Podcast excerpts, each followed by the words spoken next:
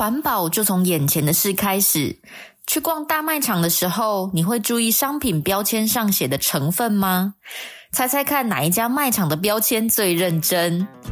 欢迎收听《环保的品味》第八季，让看守台湾陪你做更好的选择。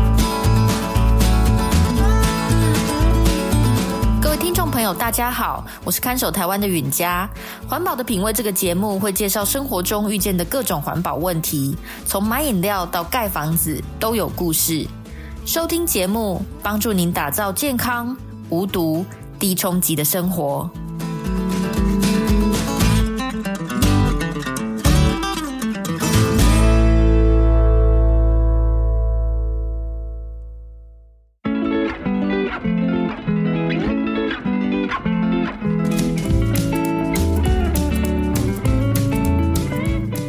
大家前情提要一下哦，我姐姐养了两只猫，比较大只的叫伊丽莎白，爱玩的那一只叫亚历山大。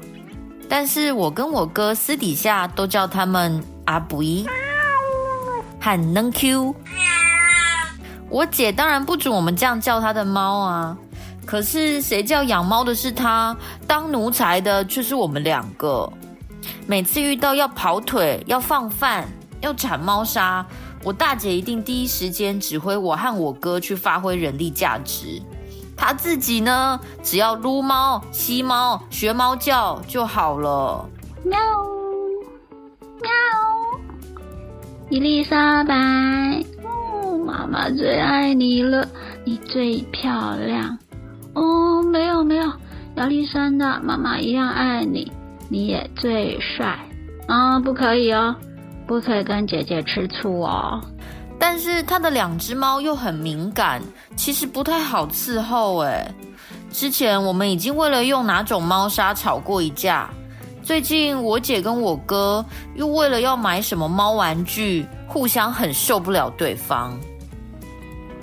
事情是这样子，前几天我们全家一起去逛一间蓝色的家具大卖场，我哥说想去看看儿童玩具区。虽然我们家已经很久没有小小孩了啦，但是家里的猫猫也喜欢我们跟它玩玩具啊，所以我哥就兴高采烈的去逛儿童区了。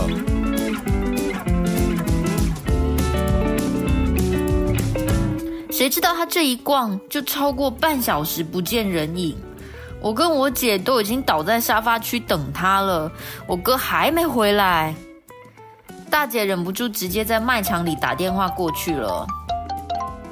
哎，啊，不是跟你说要去吃饭了吗？啊，你还在儿童区哦？是怎样？有那么好玩吗？啊，你一个胡子都不刮的大叔，在那边玩玩具，哎，不要吓到人家小朋友了，好不好？快点滚过来啦！哥哥倒是不以为意，还在电话里很兴奋的说：“哎，不是呢，我才想叫你们过来逛一下啊。哦，这里超棒的。”你有没有注意看这里所有的商品标签啊？哎，买张都写得好详细，超夸张的。那，算了啊，我直接拍照拿去给你们看啊。哎，你们两个现在在哪？你在原地等我，哎，我马上过去。什么什么啦？商品标签不是每家都有吗？谁会为了这个在儿童区逛半个小时啦？正觉得很瞎的时候。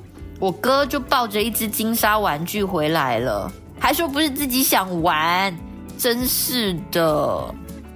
我哥拿出手机，开始振振有词的解释说：“你们看啊，这边所有的商品哦，他都会把买样东西的每个部位的成分都写得很清楚诶。譬如说，这个如果表皮是塑胶做的，他就会写说是哪一种塑胶，是。”而且回收再生的还是新的，哎，还有这个啊，例譬如说这个玩具有很多零件，它也会一个一个写说轮子是是什么做的，屋顶是哪一种木头啊，还还有上面插的漆是哪一种漆。我我第一次看到大卖场这么认真，好，我要去 Google 上面给他们留一颗五颗星，推荐一下。大姐听完不耐烦的说：“啊，东西是什么做的？啊，本来就应该要写出来啊，这有什么好大惊小怪的？而且你看字那么小，谁会看呐、啊？哎，玩具好玩比较重要啦，你搞错重点了啦。我哥一副你们真是大错特错的表情，义正言辞的说：“啊，what? No, no, no！拜托姐，你太少帮阿布他们买东西了吧？所以你都还不知道，之前有一段时间啊，阿布身上一直过敏啊，我就到处在找是什么东西让他这样一直抓痒。哦，那时候怀疑是你们买那些新玩具，上面的塑胶味那么重。”你怎么会买那种玩具啊？然后我又查不到那些玩具是什么材质，别家卖场根本就不像这件会写那么详细。我现在想把那些旧的玩具丢掉了啦，以后要买这种成分写清楚的才可以呀。这样你们懂了吗？哥哥这么一说，我倒是想起来了，的确有一段时间阿布身上瘙痒很严重。他过度搔抓之后，有几块地方都像是鬼剃头那样，蛮可怕的。不过能 Q 倒是还好，所以我以为就是阿布自己的问题吧。没想到我哥很认真在找环境里的过敏源呢，真是惭愧。不过如果真的是那些玩具，那些玩具就是另外一间卖场大特价的时候我姐买的啊。大姐脸色很难看的说。嗯，怪我啊！你又不知道是不是就是那些玩具是过敏源，而且我买东西也是有在注意的，好不好？嗯，那么有名的玩具大卖场，要是卖有问题的东西，那就砸自己招牌啦！啊，那个台大的化工专家不是常常在电视上面说说什么现在环境里面有害的化学物质越来越多，越来越复杂。啊，你看现在过敏的人一大堆。啊，不是常常看医生也很难找到过敏源吗？扯扯太多了。好啦，在这边争论也没有结果，不然我们等一下回家找找看，之前那些玩具的包装还在不在，就知道他们写的清不清楚了嘛。我现在好饿哦，先去吃饭可以吗？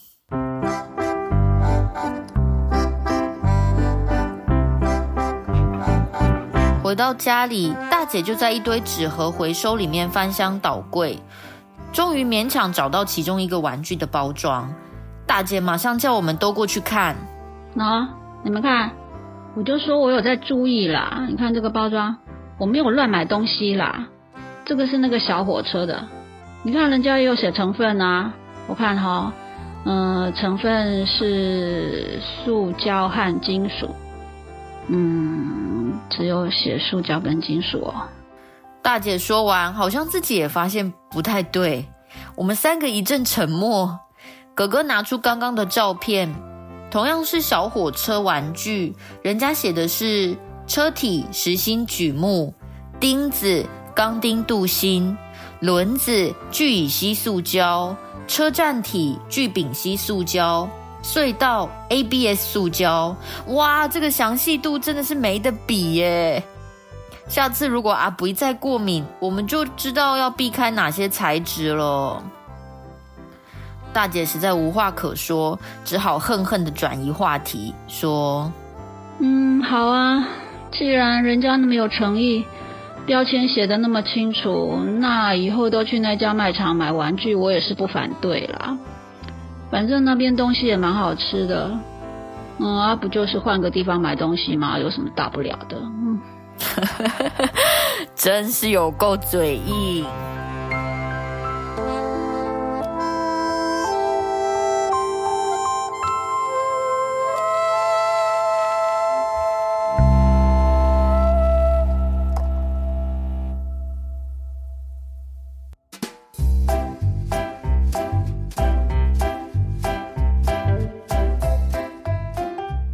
欢迎回到环保的品味第八季，我是看守台湾的允嘉。请问收听节目的大家，你家现在有小小孩，或是有养毛小孩吗？我发现家里有小朋友或有宠物的人，好像会比较注意买的东西材质用的好不好，是不是天然的，还有会不会含有一些奇怪的化学物质，也就是比较会去把关敏感脆弱族群的健康风险，不像一个人过日子那么随随便便。当然，也是出于对家人的一种爱。如果你是属于这样的人，那这集节目的资讯就很适合提供给你哦。大概是三四年前，看守台湾协会有执行过一个调查计划，就是请志工分别到两家不同的大型卖场去抽检，有哪些商品会用 PVC 塑胶制造，找出实际在货架上贩售的 PVC。如果你一直有在听《环保的品味》这个节目，应该会知道我们为什么会设定这样的调查计划。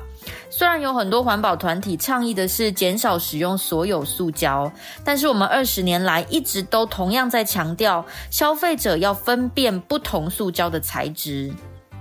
塑胶并不是一种单一材质哦，塑胶里面又可以分成好多种不同的类型，例如做保特瓶的 PET 塑胶跟做保鲜膜的 PVC 塑胶，显然从外观和软硬度上面都是不一样的东西。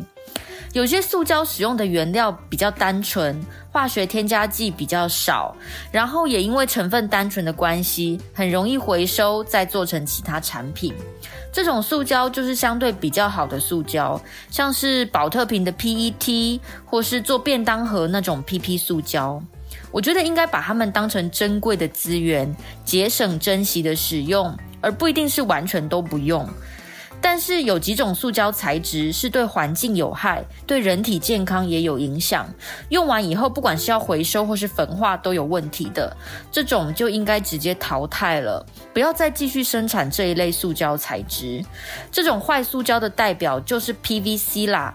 十几年前，塑化剂掺在食物里面的丑闻被爆出来的时候，很多人以为所有的塑胶都有塑化剂问题，所以就安慰大家说，只要你用塑胶杯还是塑胶瓶来装饮料，一定都会喝到塑化剂，所以没什么好大惊小怪的。但其实科学上不是这样哦。像宝特瓶的塑胶材质是不会刻意添加塑化剂去达到软化的效果。有些品质比较好的塑胶种类，跟那种影响身体荷尔蒙的塑化剂是无法相容的。一定要添加这些化学物质的，是像 PVC 这种做软性塑胶品的材质。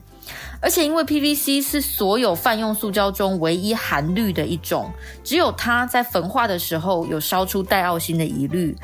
不像很多人以为，所有塑胶拿去烧都会一样，大家还是要分辨塑胶的种类。总而言之，当年我们就找了志工去两个不同的卖场里面抽查哪些生活用品是用 PVC 制造的，还有他们的商品标签上面有没有清楚写说是哪种塑胶材质。是哪两个不同的卖场，我就先不说哈，让大家猜猜看，不同的购物商场品牌有没有什么不同的品牌价值？现在呢，姑且就称他们一间叫做蓝色卖场，一间叫做红色卖场好了。在红色卖场里面，我们发现厕所里的卫浴用品使用了最多 PVC，像是防滑地垫，还有塑胶的置物架和肥皂盒等等。但是同一个卖场几乎都可以找到其他替代材质，显然制造商要避开这种塑胶，理论上已经不是太困难。卖场是有机会完全淘汰 PVC 的。而在蓝色卖场里呢，非常出人意料的是，我们居然没有找到任何 PVC 材质的产品。当时我也有怀疑过，是不是我们的人力有限，也真的没办法一件一件拿起来检查，所以可能有漏掉之类的。但是后来我发现，同样是在卫浴用品区，在浴帘这项产品上面，蓝色卖场就特别注明了，他们使用的是不含氯的塑胶材质。为什么特别举浴帘这个例子？是因为 PVC 做的浴帘蛮常见的，如果在一些五金卖场啊看到的浴帘，可能都是 PVC。但是如果卖场用了其他材质，而且还特别注明不含氯。应该就表示卖场自己对东西的材质是有环境意识的。含氯塑胶衍生的污染问题会比其他塑胶严重。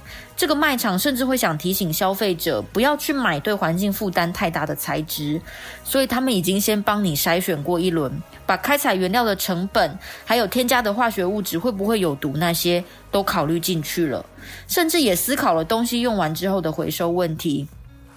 结果就是啊，这间蓝色卖场的每一样商品标签都写得乐乐等，除了要把各部位零件的材质都写出来，还要有一段文字说明为什么选用这种材质，使用这种东西可能跟哪些环境问题有关，给消费者来个环境教育。不知道是不是全世界最爱说教的卖场了？诶，讲到这里，大家可能已经猜到我说的蓝色卖场就是瑞典来的那一间，没错。第一次认真去看他们的商品标签，真的会觉得蛮惊艳的。如果你在这边买一个枕头，他可能会告诉你说，这个枕头外表的布套有百分之七十五是用聚酯纤维做的，剩下百分之二十五是聚乙烯做的。然后花边是什么材质，填充物是什么材质，里布是什么材质，通通写出来给你看。假如你买的商品有用到一些化学物质，他们还愿意在标签上标示简单的重金属检测结果，而我们台湾自己的卖场常常东西上就只有写成分是塑胶或是金属，这种一看就知道的事情，好像标示了也跟没标一样，就是很笼统啊。总之，我第一次看到这间北欧的卖场是这样跟消费者沟通他的品牌理念，真心觉得还蛮佩服的。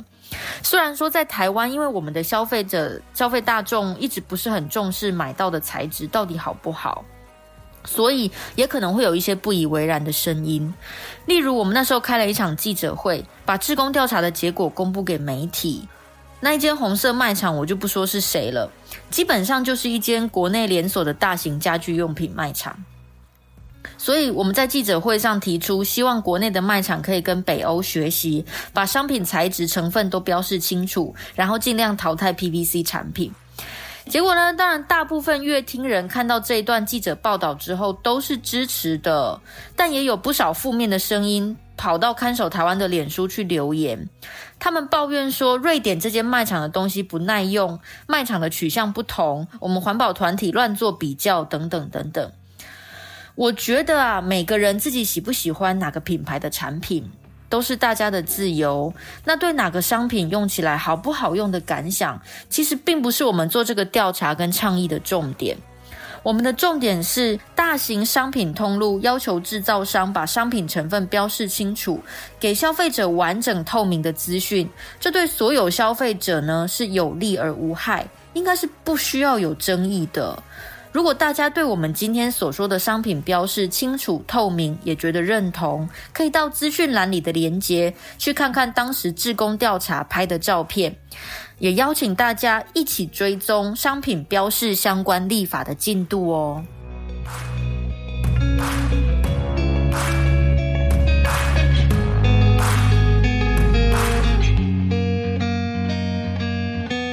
今天的节目就到这里。农历新年快到了，接下来我们会暂停更新几周，一直到年假结束再继续连载。祝福大家过个好年，龙吟虎啸，龙飞凤舞。想看更多环境议题，请到看守台湾协会的网站阅读专门文章。看守台湾协会是这二十年来最关心废弃物议题的公民团体，欢迎各位透过环保的品味 IG 或看守台湾的 email 跟我们联络，也要订阅环保的品味 Podcast，定期收听生活物品背后的环境故事。